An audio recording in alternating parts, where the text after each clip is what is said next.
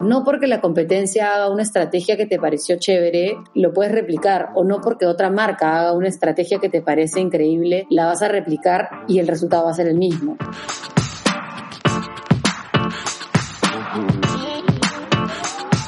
Hola chicos, ¿cómo están? Yo soy Sole, creadora de Pinchic, y les doy la bienvenida a un nuevo episodio del podcast. El día de hoy tenemos a Romina Yulfo, estratega de marcas y relacionista pública, con quien conversé acerca de moda, cómo trabajar en el rubro, la pandemia y la falsa idea de que ser emprendedora es algo glamoroso. Antes de empezar, quiero contarte que si no me sigues en Instagram, te recomiendo hacerlo porque estoy organizando talleres privados gratuitos con profesionales y especialistas en distintos rubros como make-up, finanzas, e-commerce y más. La asistencia es completamente gratis, solo tienes que estar atenta a la convocatoria que hago a través de mis stories. Sígueme como Soles Valenzuela y obviamente también sigue la cuenta del podcast Pinchic Podcast. Ahora sí, vamos con el episodio de hoy.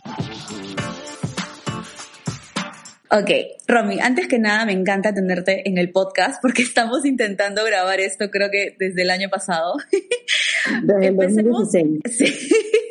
Empecemos presentándote a las chicas. Yo estuve estoqueando tu perfil en LinkedIn y tienes un background buenazo, pero cuéntales a todas las chicas todo y con lujo de detalles porque para mí tú has vivido la fantasía de Devil Wars Prada, que es la fantasía de todas, pero cuéntanos bien a quienes están acá escuchando todo eso. Bueno, eh, yo estudié diseño de moda. Cuando terminé la carrera, trabajé un par de años en empresas de retail en Perú. Eh, fue en verdad súper fructífera todos esos años trabajando porque aprendí muchísimo, me empapé de lo que era trabajar en corporaciones, sobre todo grandes, pero en el camino me di cuenta que no era lo mío trabajar en el lado del diseño. Entonces me fui a hacer una maestría en Fashion Merchandising a París y estando allá, como en todas las maestrías, te piden un tiempo de prácticas. Entonces empecé a, me moví por todas partes en realidad, busqué, ahí creo que fue cuando entendí la importancia del networking, contacté a todas las personas que conocía y les pedí que me contacten con cualquier persona que conocieran en cualquier Vogue, en cualquier parte del mundo. Este, entonces nada, al final llegué por una persona a, Eva Hughes, que en ese momento era CEO de Vogue Latinoamérica, y ella me derivó a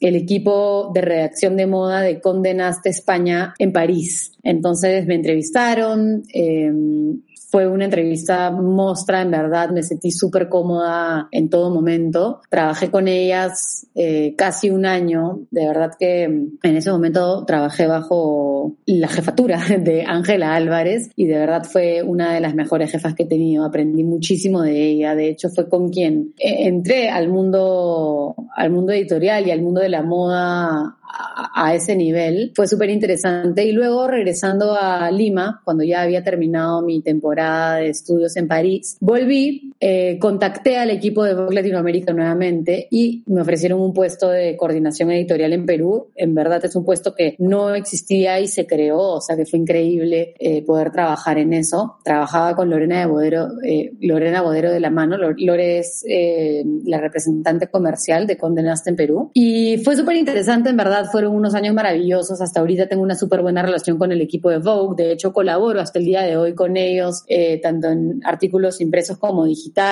Son una familia espectacular. Es un universo maravilloso, eh, súper rico en todo sentido, en el que de verdad aprendí muchísimo. De, hecho, gran parte de lo que soy y lo que he logrado se lo debo a, a Vogue. Latinoamérica. Bueno, y después de eso un día me di cuenta que me fascinaba el tema del contenido, me fascinaba escribir, me fascinaba lo que estaba haciendo, pero sentía que a nivel local había una demanda más importante temas eh, relacionados al universo femenino. Sentía que no habían espacios para la mujer escritos por profesionales. Ah, existían los medios tradicionales que le hablan a todo el mundo, que en muchos casos son, el, nivel de lectoría está tomado por los hombres en un gran porcentaje. Y sentía que no había un espacio para mujeres en el que, en el que habláramos sobre todos los temas que le pueden interesar a una mujer más allá de la belleza y la moda, que son los típicos medios que nos asignan, ¿no? Y que la sociedad nos asigna. Entonces, bueno, ahí nace Vitamina M, que es este espacio que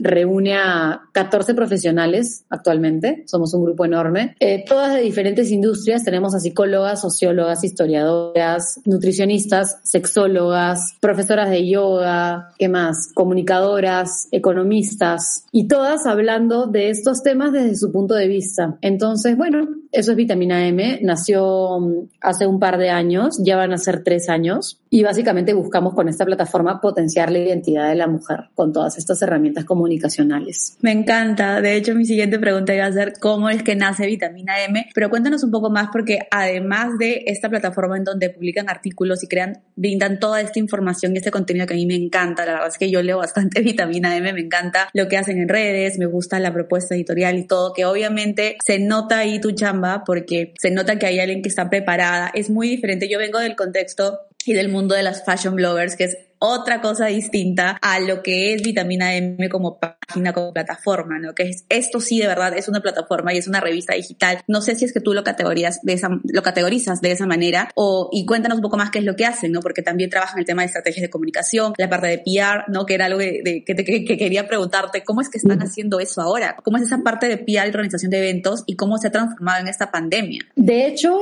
eh, Vitamina cuando empieza un poco mi fin y lo que yo siempre pensé es que funcionaría eh, o, generaría ingresos por contenido pauteado, lo que vendría a ser advertorial, que es esta idea de tener eh, publicidad como contenido editorial y obviamente pagada. Entonces para mí era perfecto porque era la relación ideal entre una marca y un creativo, ¿no? La marca viene, quiere generar contenido y nosotros como creativos lo generamos. Pero la realidad, y eso suele pasar cuando lanzas proyectos, ¿no? En tu cabeza es algo y tú crees que va a funcionar así y en el camino te vas adaptando un poco a lo que pasa alrededor y a la demanda. Y la verdad fue que cuando lanzamos, mm, las marcas estaban tan enfocadas en las fashion bloggers y en las em, influencers que, empezaban a, a, aparecer en el mercado, que no, no veían el interés que Vitamina podía tener como plataforma para generar contenido. Entonces, fue en verdad un reto lograrlo y que y, posicionarnos y que nos vean como un espacio creativo para generar contenido alternativo. Además tienes que entender también que al ser un medio no tenemos exclusividad con marcas, que es algo que los influencers y bloggers obviamente tienen que tener, ¿no? No puedes estar con marcas de, que son competencia. Entonces nosotros al ser un medio sí nos podemos dar esas libertades y, es algo que nos ha costado mucho que,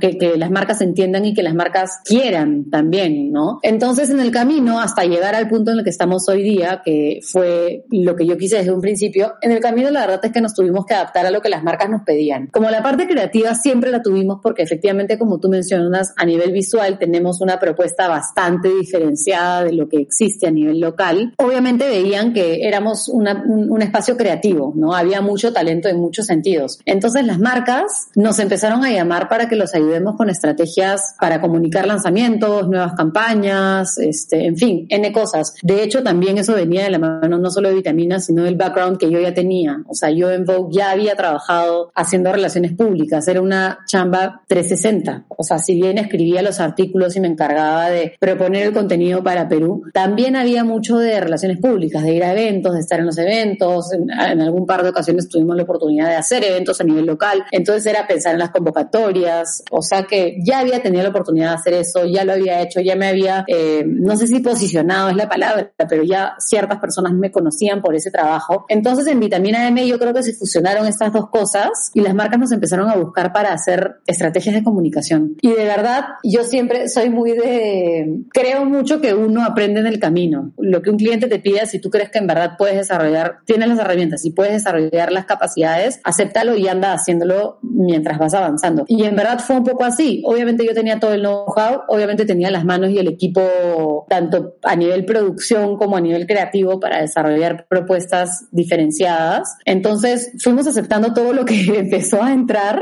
y en un momento nos dimos cuenta que nos llamaban solo para eso, ¿no? Las marcas nos empezaron a llamar para que les organicemos los eventos, tuvimos la oportunidad de hacer eventos increíbles, tuvimos la suerte de llegar a grupos de chicas que las marcas querían, tú has estado en muchos de los eventos que hemos hecho y a nivel creatividad eran cosas que no se hacían, ¿no? No era el típico cóctel de moda. Entonces, de verdad que fue súper interesante, empezamos a desarrollar esa parte, vimos que había esta oportunidad de negocio, o sea que obviamente la implementamos internamente, desarrollamos el equipo y se convirtió como en un área de vitamina y de verdad que funcionó súper bien. Ahora, ¿qué pasa? Llega la pandemia y obviamente nos tuvimos que despedir de todos los eventos y de, y de todas estas experiencias maravillosas que creábamos in situ. Y honestamente, te voy a ser totalmente transparente, los primeros meses fue un poco una locura porque, porque todo está parado, no tienes idea cuándo se va a reactivar, no tenemos idea si, va a ser un mes, dos meses, seis meses, si cuando se reactive eh, las marcas van a tener presupuestos de marketing para desarrollar este tipo de acciones. Obviamente lo primero que cortaron las marcas en ese momento fue cualquier tipo de, de acción de comunicación. De hecho, nosotros, esta rama de PR que se desató también nos llevó a, a, manejar todos los programas de influencers para las marcas. O sea, había muchas marcas que, si bien no tenían experiencias en sus puntos de venta, sí necesitaban generar experiencias digitales o contenido a nivel digital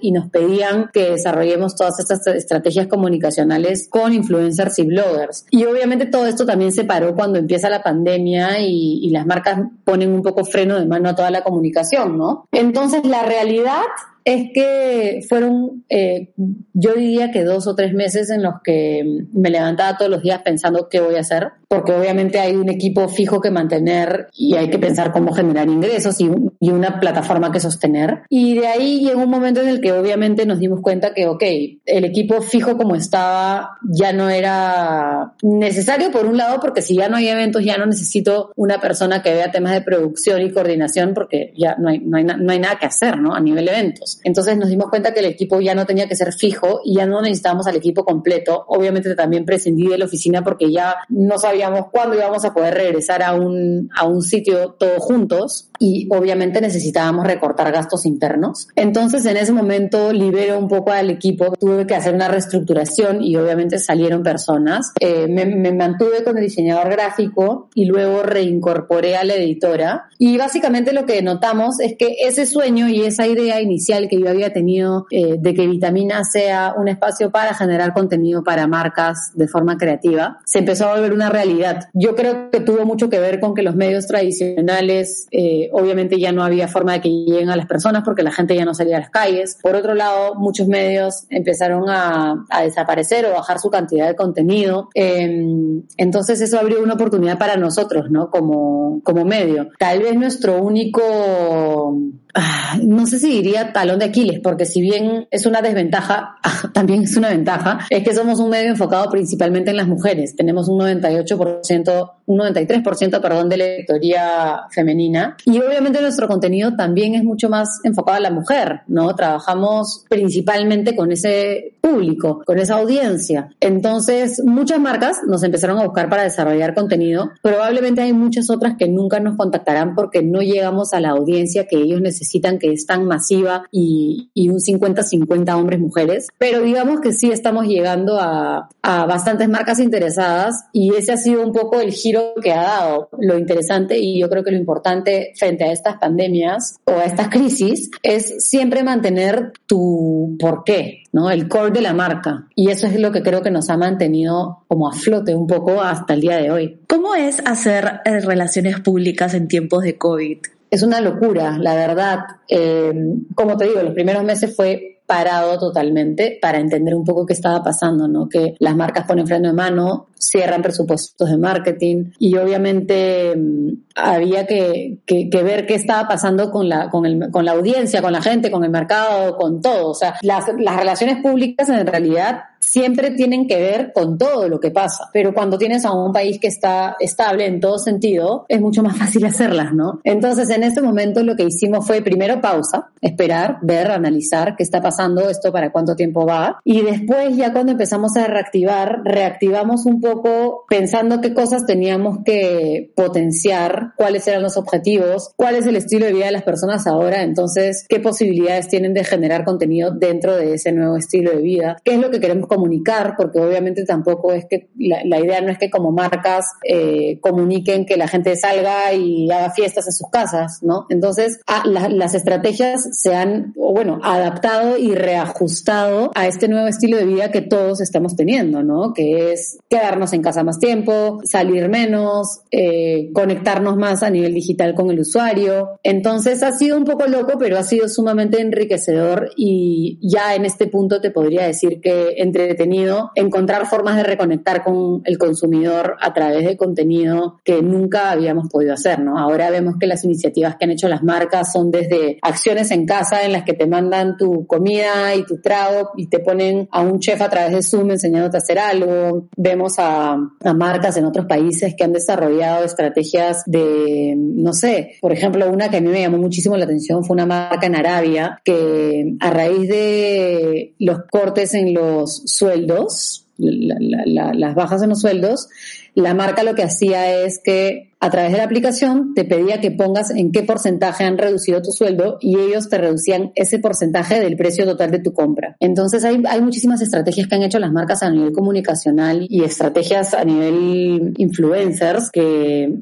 de verdad que son admirables, ¿no? Entonces ha sido súper enriquecedor y creo que es algo que hasta ahorita estamos como entendiendo cómo funciona porque eventualmente todo se va a reactivar más, ¿no? Ya vimos que ya ha habido una pequeña reactivación, pero esta reactivación va a continuar. Entonces es prestar constante atención y estar siempre viendo qué cambia o qué, qué, qué cosas se modifican para entender qué patrones tenemos que modificar nosotros también a nivel comunicacional. ¿Qué tipo de acción, no ya sea de comunicativa o algún plan así súper innovador que quizás en algún momento tú hayas dicho esto la marca no lo va a probar, pero de pronto por las circunstancias o qué sé yo se ha animado a arriesgarse? Porque un poco las marcas antes de la pandemia eran muy muy conservadoras en el sentido en que todas iban por lo seguro o veían que lo que una marca hacía y querían replicar lo mismo. Yo un momento sentía no los eventos de vitamina, pero sí un momento yo sentía que todos los eventos eran lo mismo, que todas las marcas me hacían lo mismo. Claro. ¿Cómo es que, que lo has visto ahora? Que ya lo que tienen que hacer las marcas es salir, romper el molde y no perder esa, esa relación con el cliente, ¿no? Con el consumidor. Que algunas obviamente las toman a través de las influencers o los creadores de contenido, pero ¿cómo has visto tú desde tu experiencia trabajando con marcas este tema? En verdad es súper complejo. Eh, en Lima yo siento que siempre ha sido muy complejo que las marcas hagan cosas realmente distintas. Cuando yo veo todas estas estrategias comunicacionales que se utilizan en otros países, alucino, ¿no? Y de verdad en Lima siempre, o, en Perú, bueno, siempre se quedan un poco en lo mismo, ¿no? Este tema de, de enviar experiencias a casa se empezó a hacer al inicio de la pandemia, fue súper entretenido y ahora es como lo vemos todo, todo el tiempo, ¿no? Ya es como, es como ese cóctel repetitivo que mencionábamos hace un rato y que tú acabas de mencionar, es un poco lo mismo. Siendo honesta, yo soy bien consciente con lo que le presento a las marcas porque también conozco muy bien los presupuestos que manejan y creo que esa es una limitante grande que tal vez las marcas no, y, sí creo que es algo que está cambiando. De hecho, en el último año definitivamente hemos visto iniciativas de marcas que involucran mucho más inversión, pero es algo que antes no se veía, ¿no? Hace dos años no se veía y de hecho ahora frente a una crisis las marcas lo hacen con más miedo, el invertir en campañas de comunicación con influencers. Eh, de hecho, ahorita yo siento que todos están yendo un poco por lo seguro, pero hay marcas como HP, por ejemplo, que han desarrollado cosas espectaculares, ¿no? Que por la compra de un producto HP tienes la oportunidad de eh, participar de un concierto en vivo de Cio Oliva o de Widow Lion o de, en fin, X personajes. Entonces, sí siento que hay iniciativas que han sido súper diferentes, que se han diferenciado mucho. Personalmente, yo soy muy de entender, porque ya también trabajo con estas marcas hace tres años y sé cuáles son sus presupuestos sé cómo trabajan, sé qué cosas, a qué cosas me van a decir no y a qué cosas me van a decir que sí. Y por otro lado, algo que también es muy, muy importante es que conozco muy bien la imagen que quieren proyectar en el mercado y al final esto resuena directamente con el tipo de campañas que se hacen, ¿no? O de iniciativas que se hacen con influencers. Entonces, no sé si tengo un ejemplo así en la punta de la lengua. De hecho, no, no se me ocurre ni uno, pero sí creo que han habido muy buenas iniciativas como esta que te mencionó HP a lo largo de estos meses que han roto un poco con, el, con la típica iniciativa que se hacía, ¿no? En, en un day to day pre-pandemia. Sí, vi lo que, lo que hicieron con HP. Eh, lo, hiciste con vitamina M, lo hicieron ustedes. Me pareció súper monstruo. Me pareció súper, súper chévere e innovador. Me gustó bastante. De hecho, no, eso de HP, o sea, nosotros trabajamos con HP, trabajamos con su grupo de, con un par de programas, pero ese tema no lo vimos directamente, pero claro que nos hicieron parte de, de hecho, yo soy parte de uno de los programas Keep Empowering de HP, entonces me invitaron a participar de la experiencia y como usuario me pareció espectacular. Era increíble, te llegaba un kit con fiambres, con quesos, con chelas para ver un concierto en vivo para un grupo exclusivo de personas que compraron productos. O sea, en verdad son iniciativas que han sido súper originales, ¿no? ¿Qué deben tener en cuenta las marcas hoy en día en sus planes de comunicación? A ver, hace poco tuve un, dicté un curso a través de, Tana Rendón me invitó a dictar un curso a través de Loco Quelicó y algo que les repetía a las personas es que en verdad la base de toda estrategia comunicacional es para empezar tener claro el porqué de tu marca. Una estrategia comunicacional tiene que estar relacionada directamente a lo que tu marca es y quiere comunicar. No porque algo esté de moda te vas a trepar al coche, que es lo que pasa mucho, ¿no? Que las marcas se trepan a todos los coches de marqueteros porque sí, y en verdad a veces se ven perjudicadas porque mm, no tiene nada que ver con lo que ellos inicialmente comunicaban, ¿no? Para mí lo principal es siempre tener clarísimo tu porqué y en segunda instancia tener clarísimo los objetivos que, que quieres lograr con esta estrategia. No todas las estrategias funcionan para todas las, para todos los objetivos. ¿no? Eh, depende de lo que quieres hacer. ¿Quieres generar más tráfico en tu web? ¿Quieres generar más ventas? ¿Quieres hacer crecer tu red de Instagram? en fin, todas las estrategias van a variar dependiendo de, del objetivo y además dentro de estos objetivos también hay muchas más cosas que analizar, ¿no? Y lo, en este curso que dicté lo revisaba, le decía, ok, ¿quieres generar más tráfico en tu web? Para empezar, tienes un comparativo, hace un año cómo era y hoy día cómo es el tráfico. ¿Qué ha cambiado? ¿Qué has mejorado? ¿Cómo es el user experience? O sea, hay mil factores que se involucran en esta, en esta, en concretar estos objetivos que van de la mano con esa estrategia, ¿no? Entonces es importante ser muy analítico. No porque la competencia haga una estrategia que te pareció chévere, lo puedes replicar, o no porque otra marca haga una estrategia que te parece increíble, la vas a replicar y el resultado va a ser el mismo. Entonces creo que lo primero es eso, ¿no? Entender el porqué y entender los objetivos. Sí, de hecho es, es muy importante este tema del por qué. No muchas lo tienen claro lo tenemos claro, es algo que todas tenemos que trabajar. Romy, ¿tienes algún consejo o tip para alguien que también quiere empezar en el mundo de la moda hoy en día, en tiempos de pandemia, ¿es aún posible poder trabajar en moda? En tiempos de pandemia todo es posible.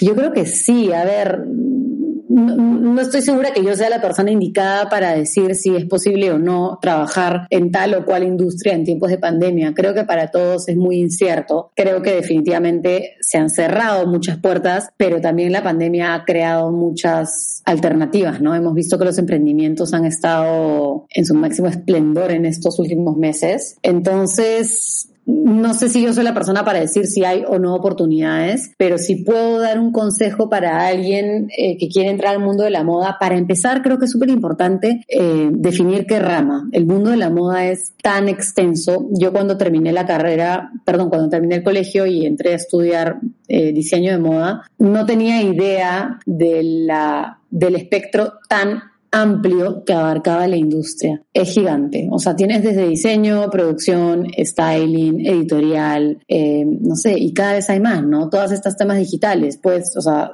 ser fashion blogger no era visto como una, una carrera y hoy en día hay gente que quiere estudiar eso y que, y que realmente se, se dedica en un 100% a eso. Entonces, creo que lo, lo importante, más que entender si quieres trabajar en el mundo de la moda, es qué quieres hacer dentro del mundo de la moda, ¿no? Tener claro primero dónde, en qué parte, en cuál de todas estas ramas tan extensas. Definitivamente creo que es importante ser racional en el sentido de que hay que ver qué hay en el mercado, qué cosas funcionan, qué cosas no funcionan y qué espacios hay. Lo que yo creo que sí tiene Perú es mucho, eh, muchos espacios vacíos en donde pueden entrar nuevas oportunidades, ¿no? No es que digas que somos una industria de moda saturada de diseñadores y de, no, hay muchísimo espacio para crecer y traer nuevas propuestas e, e sobre todo. Entonces creo que lo principal es entender qué quieres dentro de toda esta rama tan extensa. Y yo sí creo que si tienes una propuesta diferencial, si en verdad tu producto o tu servicio es algo que no hay y que a nivel creativo puedes aportar una solución, yo creo que puede tener éxito. De hecho, yo creo que lo que me,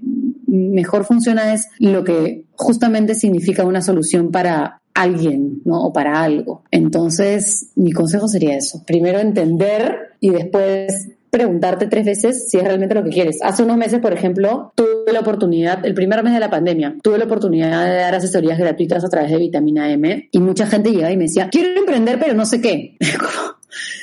no es tan fácil. No les, no le, a ver, por un lado no les voy a regalar la idea de qué, de qué emprender y por otro lado emprender no es solo, ah, quiero emprender porque quiero tener horarios flexibles, sino trabajar en una corporación abajo de un jefe. Tiene que realmente ser una idea bien cuajada, bien clara, con una base sólida, con una, con, una rama creativa importante y, y, emprender no es tan fácil como, ay, me lanzo con mi página web o mi cuenta de Instagram, ¿no? Hay un universo que es mucho más amplio y que hay que tener claro antes de, lanzarse. Eso es muy cierto. Hay muchas personas que también me escriben a mí que me dicen, quiero emprender, pero no sé qué, qué, qué, qué, ideas me das. O sea, creo que la idea debe venir de uno y si quieres emprender es porque algo te apasiona y quieres hacerlo. Como tú dices, emprender va más allá de tener horarios flexibles porque también emprender no es que ya sí voy a trabajar a la hora que yo quiera. No, emprender es eso es algo mucho más de lo que, de lo glamoroso que puede parecer o lo fácil que pueda parecer. No simplemente se trata porque quiero emprender porque está de moda, ¿no? No, y además, o sea, siendo totalmente honestas, nadie te dice el tiempo que te toma. Y emprender es mucho, o sea, no tienes un horario flexible. Yo mi primer año o incluso mis primeros dos años de vitamina trabajaba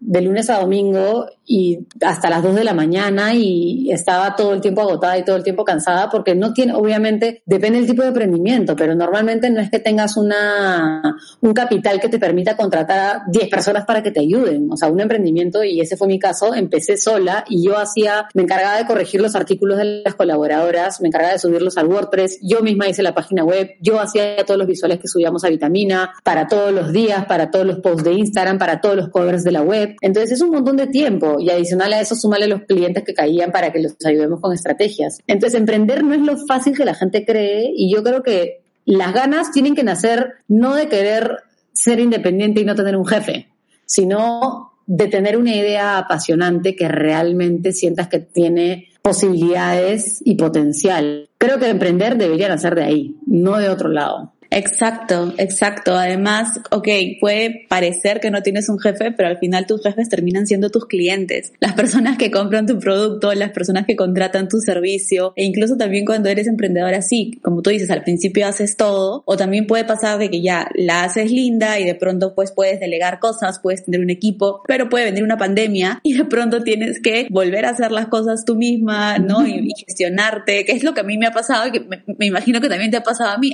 Yo antes estaba acostumbrada a tener el videógrafo, el que me edite la foto, el que me tome la foto. En esta cuarentena yo he tenido que poner mi trípode o pedirle ayuda a alguien. Yo grabo los podcasts, yo los edito, entonces hay que uno tener en cuenta ese tipo de cosas, ¿no? No todo es glamoroso en el mundo del emprendimiento. Para nada. Y tener la capacidad de manejar esas herramientas, que yo creo que por eso es importante también cuando haces un emprendimiento, entender cómo funcionan todas las áreas para que el día que delegues, delegues en verdad sabiendo el trabajo y el tiempo que se le tiene que dedicar a cada área, ¿no? Y que el día que la persona no esté, también seas realista con qué tanto vas a poder manejar. Entonces sí, pues no todo es glamour en el emprendimiento. Sería lindo, pero no es real. Sería increíble, pero en verdad no, no es nada fácil. Romy, cuéntales a todas las chicas dónde pueden encontrarte a ti y dónde pueden encontrar a Vitamina M. Bueno, a mí me pueden encontrar en Instagram como Romina Yulfo y Vitamina M los pueden encontrar en Instagram como vitamina-m. Buenísimo, Romy. Millones de gracias. Ha sido increíble tenerte hoy en el podcast. Por gracias a ti, Sole. Después de 15 años, creo. Muchas gracias. un montón de tiempo, por fin. Muchas, muchas gracias a ti por invitarme. Ha sido muy rico tener esta conversación contigo.